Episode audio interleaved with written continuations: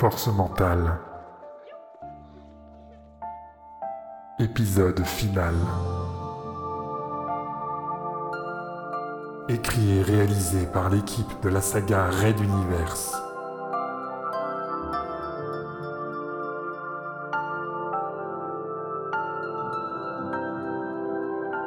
L'automne sans hiver.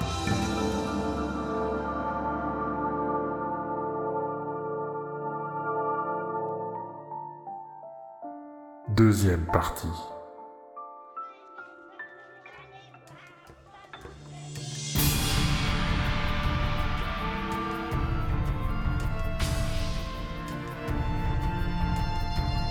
Le jeune aspirant Tarvagan avait fait ses preuves.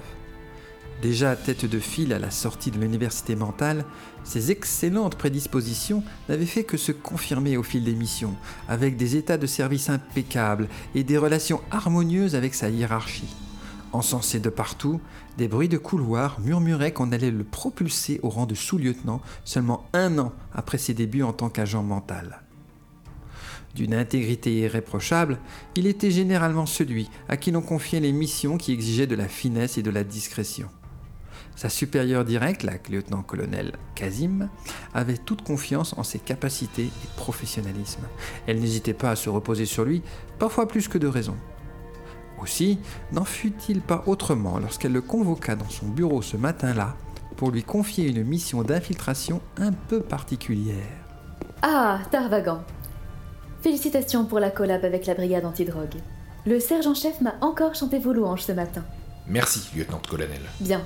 Il est temps de vous plonger dans votre nouvelle mission. Nous avons eu vent d'un groupuscule d'étudiants de l'UM aux agissements répréhensibles. Une infiltration est nécessaire pour déterminer ce qu'ils manigancent. Étudier les faits et gestes d'une association étudiante. demanda Tarvagan, déçu de la banalité de la mission. Sauf votre respect, ça fait partie du folklore universitaire. Il y en a pour tous les goûts, ce n'est jamais bien méchant. Certes, Le coupa-t-elle. cependant des rumeurs circulent. Il s'agirait de quelque chose de bien plus nauséabond que cela. Une histoire de suprématie mentale sur fond de super pouvoirs légendaires. Rien qu'on ne voudrait laisser s'étendre au sein de nos rangs. Je compte sur vous pour tirer tout cela au clair. Vous reprendrez contact pour votre rapport. D'ici là, silence radio. Joris se leva, salua et sortit promptement. Quelques minutes plus tard, il recevait via l'informateur mental les différents éléments de sa mission. Afin de justifier sa présence au sein de l'université, il allait prendre le rôle d'un assistant éducateur auprès d'un de ses anciens professeurs à qui on avait communiqué le strict minimum. Retrouver la trace du fameux groupe s'avéra plus ardu qu'il ne le pensait. Les confréries d'étudiants ne manquaient pas, mais dès qu'il s'agissait de mettre le doigt sur le groupe qui l'intéressait, tout s'évaporait. Sa curiosité en fut attisée. À court d'idées, il tenta une autre approche. Au lieu de chercher, se faire trouver. Dans les conversations, il se mit à glisser des éléments sur la supériorité des manteaux, sur les non-manteaux, parfois subtilement, parfois moins. Il n'avait pas à faire tant d'efforts, les propos lui venaient naturellement. Heureusement que Mylène ne le voyait pas faire, même s'il entendait quand même ses remontrances au fond de lui.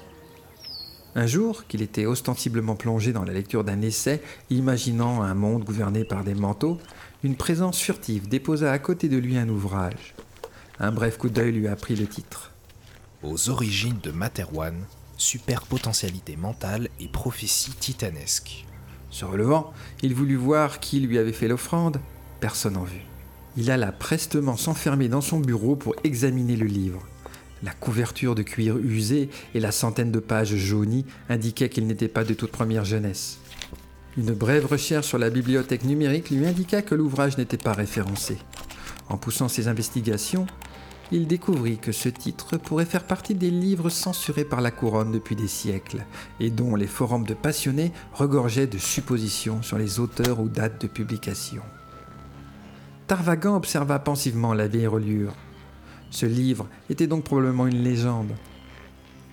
Il caressa délicatement les dorures des lettres. Mylène lui avait transmis son amour des vieux livres, même si elle aurait probablement préféré brûler celui-ci. En l'ouvrant précautionneusement, il découvrit un billet glissé à la première page. Confrère, lis-moi et rencontre ton destin dans 24 heures au même endroit. Tarvagan jubila. Il touchait au but et se sentait fébrile malgré lui, à la fois pour l'avancée de sa mission et ce que cette lecture lui apporterait. Au début, rien de très original par rapport aux écrits suprémacistes contemporains et leur complexe de supériorité parfois démesuré. À croire qu'ils avaient tous puisé leurs idées dans cet ouvrage. Son instinct lui disait cependant que ce n'était pas tout. Alors il poursuivit et fut soudainement captivé par la mention de super manteaux. Sur Materwan, les manteaux ont toujours existé, que ce soit chez les humains ou les natifs. Autrefois, les neurovulgaires s'inclinaient bassement devant leur suprématie et légitimité à gouverner. La hiérarchie était alors bien établie et les manteaux eux-mêmes reconnaissaient en leur rang la présence d'une élite communément appelée supermanteau, dont l'étendue des pouvoirs était parfois difficilement mesurable. La gouvernance revenait de droit à ces neurosuprêmes, qui s'affrontaient entre eux au moment de désigner un successeur à la couronne. La souveraine Faïté, dernière à avoir triomphé du duel, régnait depuis d'une main de fer, faisant respecter la hiérarchie et l'ordre des choses. La société était prospère et sans heurts. Jusqu'à ce qu'un groupe d'insubordonnés, incapables de se cantonner à leur statut, décide de renverser la paix et d'instaurer une ère de chaos soutenant grotesquement que les manteaux étaient dangereux pour l'humanité et devaient être mis en laisse. Galvanisé par des discours prosélytiques qui lui lavaient le cerveau, la population neurovulgaire se révolta soudainement. Mené par l'infâme Méophus Barnald Magnam, ils cherchèrent à affaiblir les pouvoirs mentaux en entreprenant une guerre impitoyable et cruelle envers les titans, qui pourtant vivaient paisiblement parmi les humains et rares natifs demeurés sur Materwan. Ceux-ci gardaient un grief ridicule contre l'humanité qui aurait soi-disant condamné leur peuple à l'exil. Ils s'allièrent aux neurovulgaires pour le simple plaisir d'alimenter la discorde, même au péril de leur vie. Ainsi, Magnam l'usurpateur, le peuple subjugué et les natifs revanchards s'unirent pour renverser le pouvoir et chasser les titans hors de notre dimension. Il en résulta un véritable génocide pour les manteaux, qui perdirent avec les titans plus que des alliés, une famille, une part d'eux-mêmes. Le jour où les titans disparurent, les neurosuprêmes cessèrent non seulement d'exister, mais tous ceux qui s'étaient opposés au coup d'État furent violemment exterminés par le nouveau roi autoproclamé, Magnam I. Lorsque le portail sacré qui permettait la libre circulation des titans entre leur monde et le nôtre fut scellé, un vortex aspira tout ce qui pouvait rester de nos précieux amis. Le titan à l'apparence clownesque fut le dernier à disparaître en clamant de sa voix déformée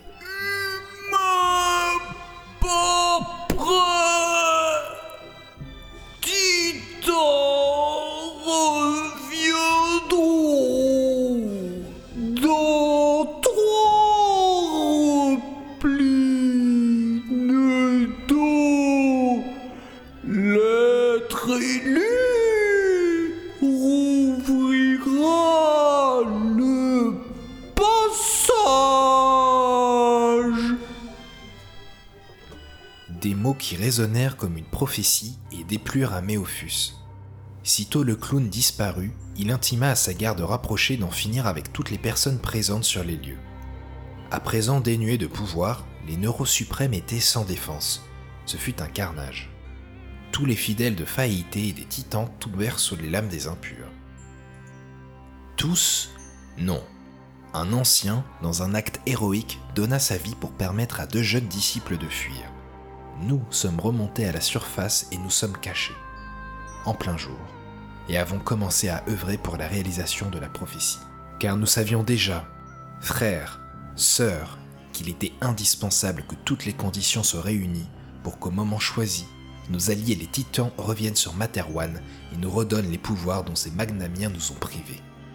Le nouveau roi pense que le secret est bien gardé, mais un jour, ses descendants auront à leur trousse toute une armée de supermanteaux prête à reprendre ce qui leur revient de droit. Notre confrérie s'en assurera. Tarvagan referma le livre d'un geste brusque, le cœur battant. Il avait l'impression d'avoir franchi un point de non-retour. Lire ce livre, c'était adhérer à son idéologie ou se faire tuer. Il ne pouvait plus reculer. Le lendemain, il retourna sur le banc où lui avait été glissé le vieil ouvrage. Il attendit, impatient, balayant mentalement les environs pour tenter de déceler qui viendrait à sa rencontre. Une brutale onde psychique l'aveugla soudain de douleur, puis le noir total.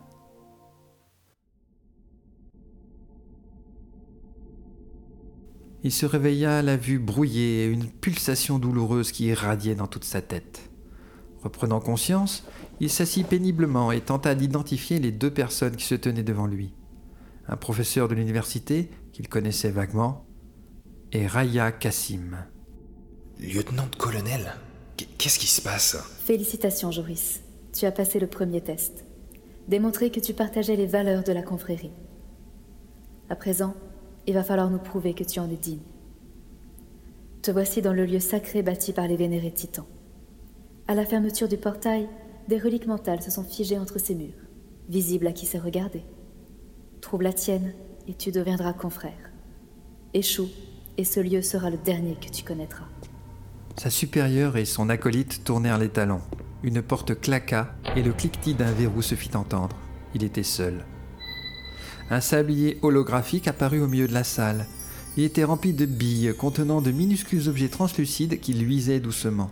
Elles s'égrenaient petit à petit dans la partie inférieure, vraisemblablement pour décompter le temps qui lui était imparti. La situation n'était pas fameuse, mais il ne se sentait pas le moins du monde paniqué. Son instinct lui soufflait qu'il était exactement à sa place, à ce moment précis, qu'il était fait pour ça. Il se releva et observa les alentours. Des murs en pierre, une lourde porte en bois sur sa droite, surplombée d'une arche aux symboles indéchiffrables, elle semblait définitivement scellée. Hormis le sablier flottant, la pièce était tout à fait nue. Il n'avait aucune idée de ce qu'il était censé chercher. En quoi consistait donc une relique mentale? Sous quelle forme se présentait-elle? Visible à qui sait regarder était le seul indice donné par Kazim. Autant dire rien du tout. Il procéda à un balayage actif des environs, en vain. L'envoi d'ondes mentales contre les murs ne révéla rien de plus. Il s'approcha des symboles et tenta d'y trouver une piste, leur lançant des ondes plus fines, sans succès. Sa tête le lança et il n'arrivait plus à se concentrer. Fatigué, il se laissa glisser contre un mur. La moitié des billes était déjà passée. Ah, ici je trouvais pas. Ici cette salle devenait mon tombeau. Ah, Mylène, j'aimerais tant être avec toi. Mais qu'ai-je fait? Je vais mourir ici et les derniers visages que j'aurai vus seront ceux de ma supérieure traîtresse et de son acolyte. Tu parles d'une fin. Il se releva soudainement, le visage du professeur bien en tête. Il ne se rappelait plus son nom, mais il savait la matière qu'il enseignait, la projection mentale. Et si la clé était là?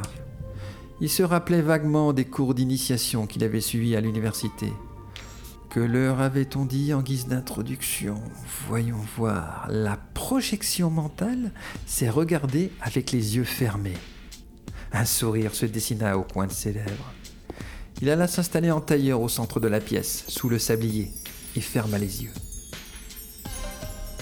les mains posées sur les genoux. Il allongea progressivement sa respiration pour ralentir son rythme cardiaque tout en essayant de visualiser mentalement la pièce dans laquelle il se trouvait. Le but était d'entrer dans un état méditatif suffisamment profond pour réussir à passer dans la visualisation. Cela demandait un entraînement et une discipline qu'il n'avait évidemment pas. Il avait du mal à garder son esprit focalisé et se mit à penser à Mylène et au bébé. Et si le retour des titans permettait à l'enfant de devenir neurosuprême. Cette idée lui fit un bien fou. Tout se calma en lui, il ne sentait plus son cœur battre. Soudain, son corps tomba mollement en arrière, tandis qu'une projection mentale de lui-même se tenait debout dans la pièce. Le lieu sacré regorgeait d'empreintes mentales, des êtres qui avaient jadis pénétré ici. Sur les murs scintillaient les mêmes objets qu'il avait vus dans les billes du sablier, les titans. Sur la porte en bois, la poignée s'était mise à luire avec intensité. Il s'en approcha et vit qu'un sourire de clown y était gravé. Il n'avait jamais rien vu briller aussi fort, et, comme un papillon attiré par la lumière, il tendit la main pour la toucher. Il pouvait la tourner et ouvrir le portail dimensionnel. Il en avait le pouvoir, il le sentait. C'est alors qu'un brusque afflux d'air le rejeta en arrière et il tomba déséquilibré. Une silhouette de clown se découpa sur la porte tandis qu'une voix étrangement traînante se mit à résonner.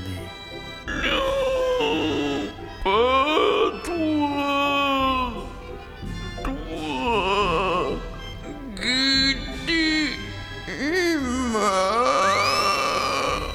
Autour de lui, Les empreintes des titans se mirent à briller de plus en plus vivement. Joris dut protéger ses yeux pour ne pas être aveuglé. L'atmosphère devenait insupportable. Il voulait partir de là, maintenant, mais il ignorait comment faire. Une main se posa sur son épaule et il reconnut le visage du professeur. Allons, monsieur Tarvagan, il est temps de revenir. Subitement, il fut à nouveau projeté dans son corps, prenant une grande inspiration, comme s'il revenait à la vie et s'étouffant un peu, tandis que l'air entrait à grandes bouffées dans ses poumons. Il entendit une porte claquer et des bruits de pas venir à lui. Raya Kassim lui tendit une main pour l'aider à se relever. Bienvenue dans la confrérie, Joris.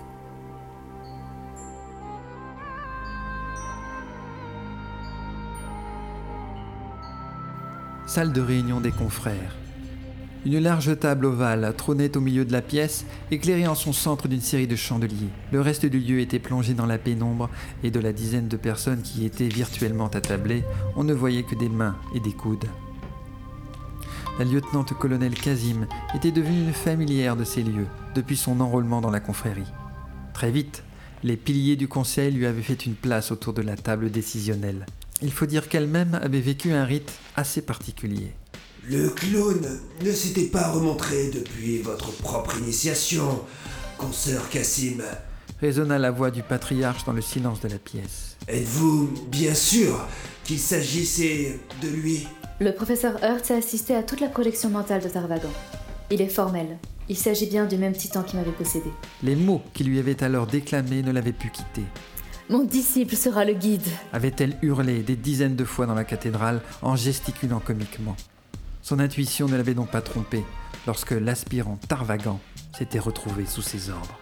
Si le guide a été désigné, c'est que le troisième repli nodal touche à sa fin. Finit par répondre le patriarche, songeur. La prophétie prendra vie sous son air. Je persiste à dire que cet élément n'est pas fiable. Interrompit une voix que Raya savait être une agente ministérielle. Après tout, il est allé jusqu'au bout parce qu'il pensait être infiltré au service des forces mentales. Une intégrité comme la sienne ne se brise pas aussi facilement. D'autant plus que son couple et sa future paternité constituent des variables instables et imprévisibles. Nous gérerons ces complications en temps voulu, consoeur. Pour l'heure, les titans ont parlé. Ce jeune homme a un rôle clé à jouer pour guider la confrérie vers la prophétie. Nous allons tout mettre en œuvre pour affermir son attachement à servir notre cause et s'assurer de sa loyauté au sein de nos rangs. La séance est levée. Les piliers quittèrent la salle les uns à la suite des autres.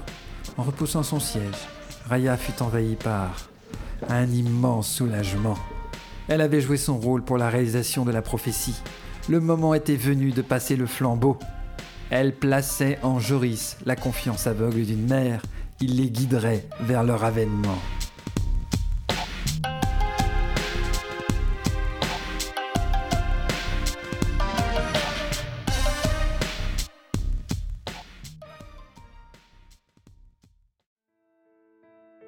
Maison de Penwarden et Tarvagan, banlieue de Materwan Centrum. Joris n'avait plus quitté son bureau depuis des jours, hanté par la vision de l'ombre clownesque et sa déclaration. Il aurait aimé ouvrir la porte, au moins essayer, mais il n'était que celui qui permettrait à l'être élu d'y accéder, supposément, Mais tu débloques complètement. se dit-il à voix haute. Une prophétie, des titans, une confrérie. Et quoi d'autre encore? Des voyages temporels et dimensionnels? Allons, tout ceci n'est qu'une grosse farce. Il savait au fond de lui pourtant que tout ce qu'il avait vécu était bien réel. Mais dans ce cas, de quoi les titans étaient-ils vraiment capables? L'idée de faire de son enfant un euro suprême ne le quittait plus. Il voulait. Il voulait de cet avenir glorieux pour sa descendance. Il le voulait si fort que, plus il y pensait, plus l'accomplissement de la prophétie lui semblait primordial. Les idéaux de la confrérie n'étaient peut-être pas tous louables, mais si cela lui permettait d'avoir une famille parfaite et épanouie, alors il était prêt à fermer les yeux sur leur complexe de supériorité. Après tout, n'avait-il pas un peu raison? La voix de Mylène le sortit de ses conjectures. Genre, euh, tu ne veux pas venir manger un bout? demanda-t-elle doucement à travers la porte. Depuis son retour, il avait été incapable d'avaler quoi que ce soit, mais il sentait l'inquiétude poindre dans la voix de sa compagne et il voulut faire un effort pour la rassurer. Il ouvrit la porte et regretta instantanément de n'avoir pas jeté au préalable un coup d'œil dans le miroir. La frayeur dans les yeux de Mylène révélait l'emprise que ses ruminations au sujet des titans et de la confrérie avaient eue sur lui depuis son retour. Mon pauvre chéri, Fit-elle en se jetant contre lui. cette mission, ça t'a vraiment fichu un coup. T'inquiète pas, ça, ça va aller. Tout ira bien. Il la serra un peu plus contre lui, heureux de sentir la chaleur de sa peau, l'odeur de ses cheveux et son ventre arrondi. Oui, pour sa famille et ce bonheur, il était prêt à tout.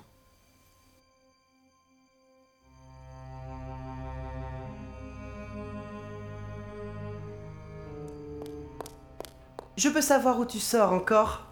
La main sur la poignée, Tarvagan s'était interrompu dans son geste. Dans son dos, il sentait Mylène à bout de patience. D'abord tu restes cloîtré dans ton bureau et maintenant tu passes tes journées dehors je ne sais où. À quoi ça rime? Qu'est-ce qui s'est passé à cette mission pour que tu me fuis autant? Dis pas de bêtises, je ne fuis rien du tout. Répondit-il en souriant. Alors explique-moi. Il serra la mâchoire, elle ne le lâchait plus. Je... Tu as raison. Concéda-t-il. Je peine à reprendre pied depuis cette mission. Mais impossible de t'en parler. Le secret défense, tu sais bien. Par contre, j'assiste quotidiennement à un groupe de paroles post-traumatiques. Ça me fait du bien. La psy dit que je pourrais bientôt repartir en mission. Tu dois me faire confiance sur ma capacité à gérer ça. Voilà la fable que la confrérie lui avait demandé de débiter au cas où les questions deviendraient trop pressantes. Le mensonge était un point de non-retour qu'il avait tout fait pour éviter jusqu'à aujourd'hui. Mylène sembla se détendre et passa une main sur son visage soucieux. Je n'aime pas être autant à l'écart de ce qui se passe dans ta tête. Je sais. Répondit-il en s'approchant. Crois-moi, ça ne me plaît pas non plus. Elle se leva contre lui. N'oublie jamais que je suis là quoi qu'il arrive. Promis. Tu viendras demain à l'échographie du deuxième trimestre? C'est bloqué dans mon agenda depuis des semaines. Bien sûr que je viens. Je t'aime. Il lui répondit en resserrant son étreinte et déposant un baiser sur sa tempe.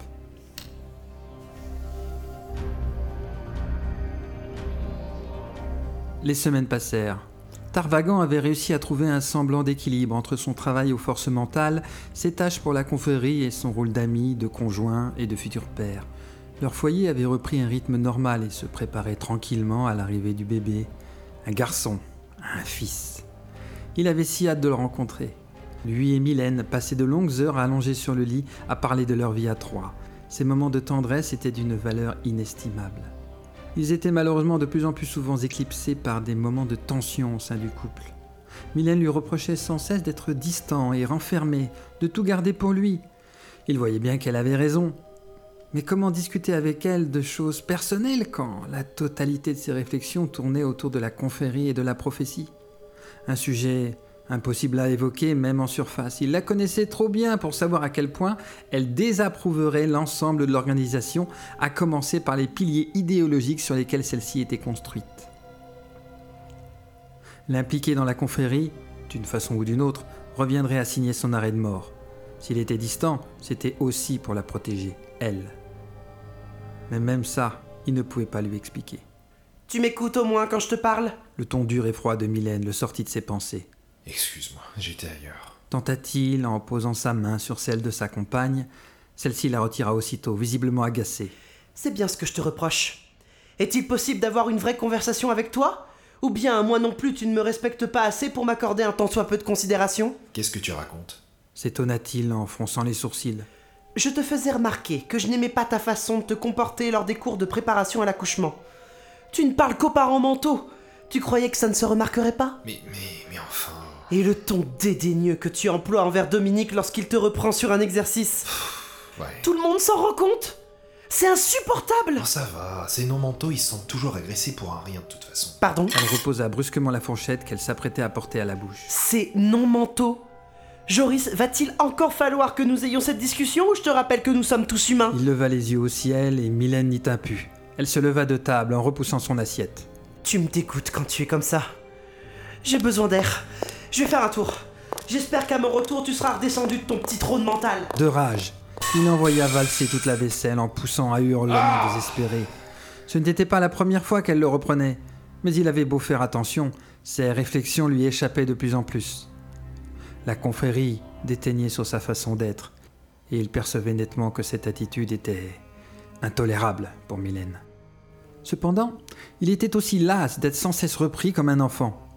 Pourquoi ne faisait-elle jamais l'effort de comprendre son point de vue? Elle le réprimandait dès qu'il osait dire quoi que ce soit sur les noms mentaux. Ne pouvait-elle pas accepter qu'ils étaient simplement inférieurs? Il secoua la tête. Non, bien sûr. Mylène n'accepterait jamais cela. Ses valeurs humanistes et égalitaires étaient au cœur de la femme dont il était profondément tombé amoureux. Il chérissait cet amour plus que tout, et pourtant, il le sentait de plus en plus fragilisé. Dire que tout ce qu'il faisait, c'était pour elle et leur famille. Il soupira de lassitude et se baissa pour ramasser la vaisselle cassée et nettoyer les débris.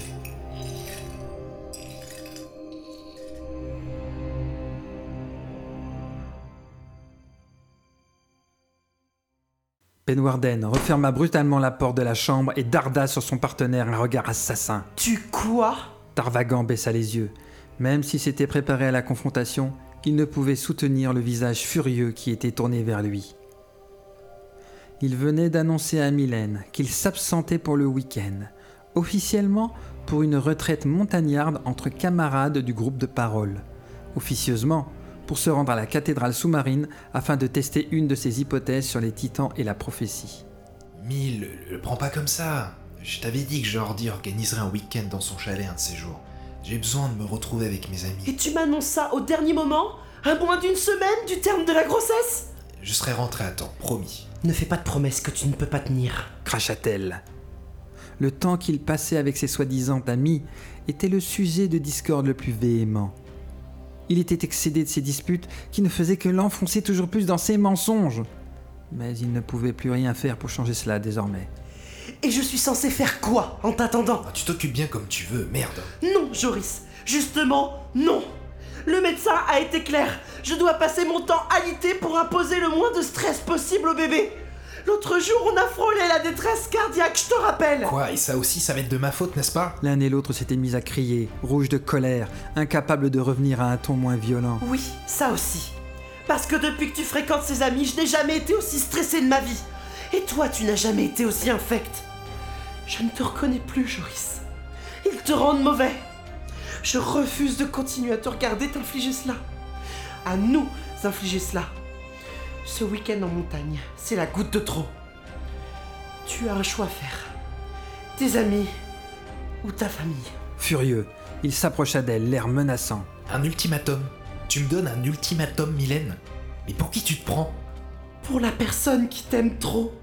Pour ne pas tout faire pour te sauver. répondit-elle, les larmes aux yeux. Il secoua la tête. N'ai pas besoin d'être sauvé, t'as rien compris. Alors c'est moi qui me sauve. Ça ne peut plus durer. Quand tu auras fait ton choix, tu sauras où me trouver. Elle se dirigea vers le hall d'entrée, enfila son manteau, prit les clés de la voiture. Allez, c'est ça, casse-toi, ça me fera un peu d'air pour respirer. Il n'avait pas pu s'empêcher de lancer ces derniers mots cinglants. Elle sortit sans lui jeter un regard.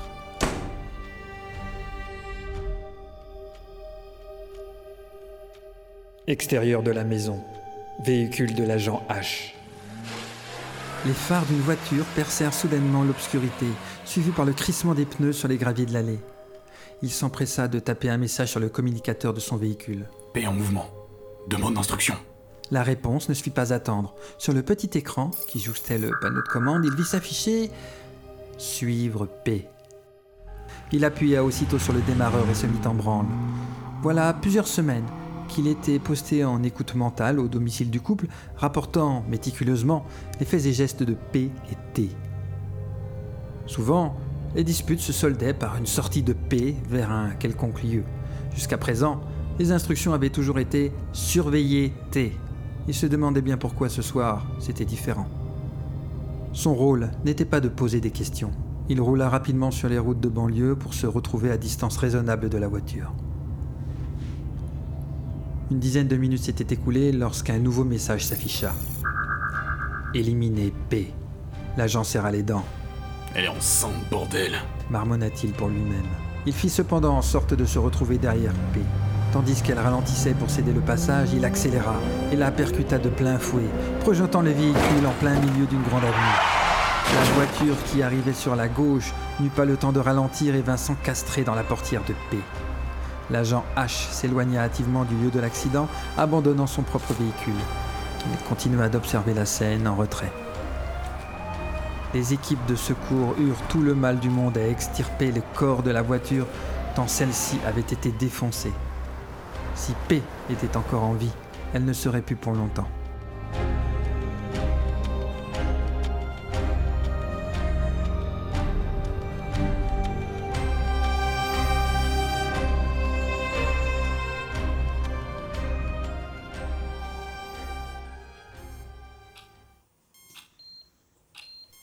Avachi dans le fauteuil, il fixait intensément les motifs du carrelage, l'air absent, l'œil vitreux.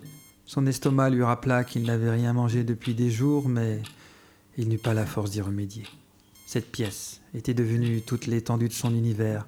Il ne la quittait plus, s'y était enfermé comme un prisonnier, incapable de concevoir le monde extérieur en dehors de ses quatre murs.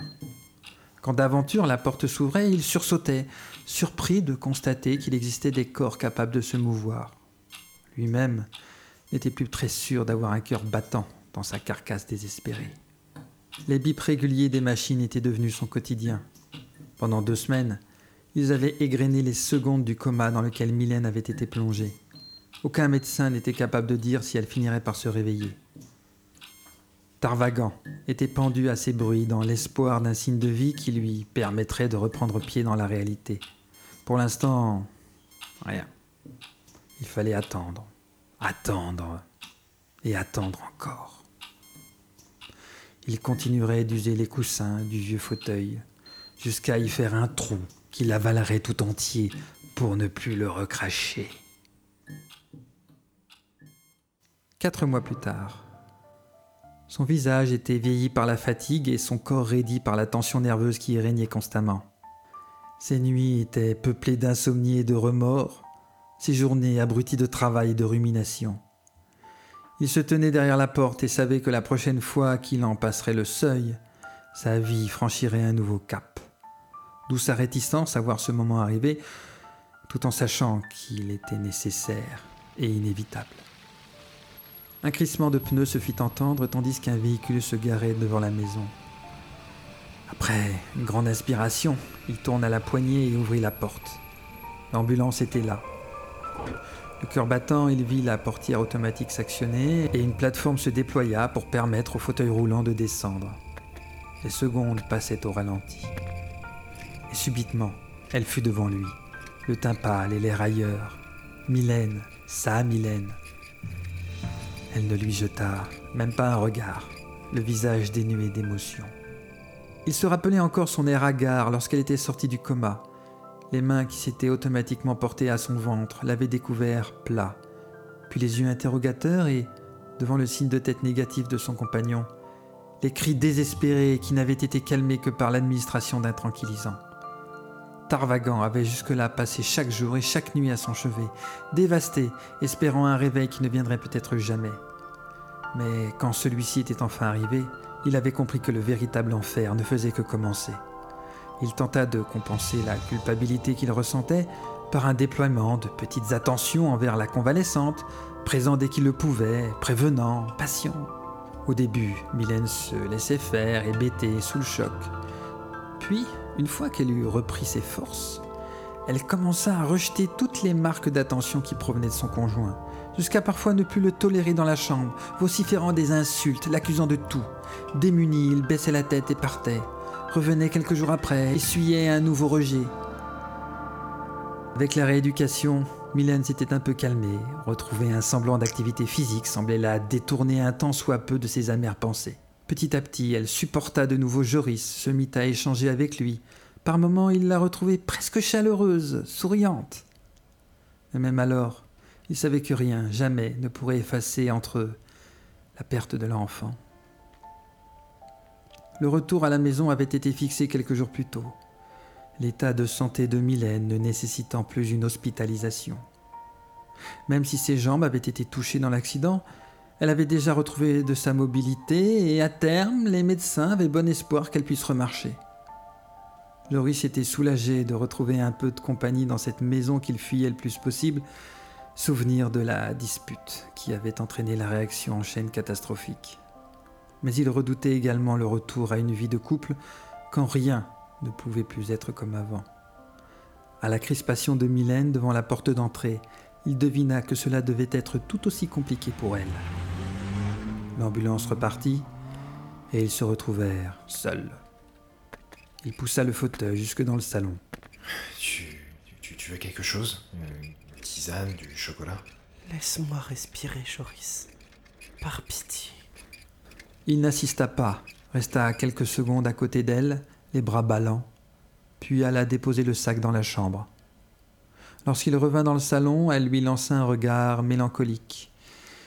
Il sut, avant qu'elle ne parle, qu'elle avait pris une décision. Cette maison. Ce n'est plus possible. Déclara-t-elle avec lassitude. Je sais. Répondit-il en s'asseyant sur le canapé. Nous deux. Ce n'est plus possible.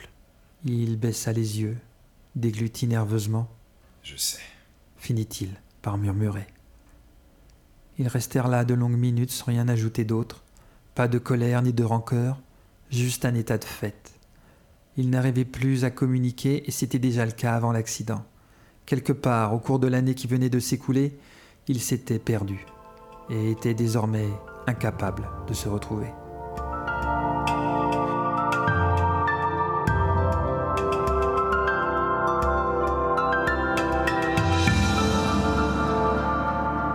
Plus que jamais, Tarvagan œuvra pour la confrérie et s'imposa comme un de ses piliers.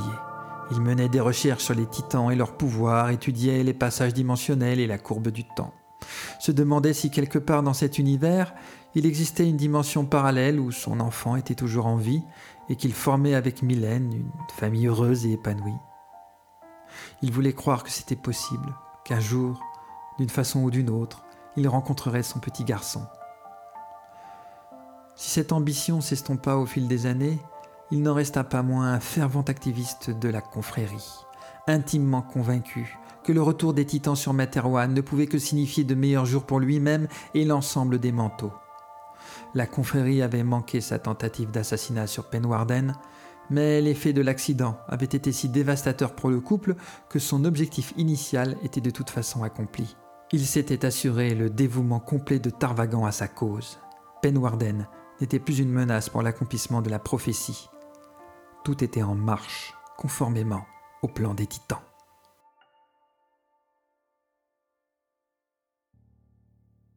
L'automne sans hiver.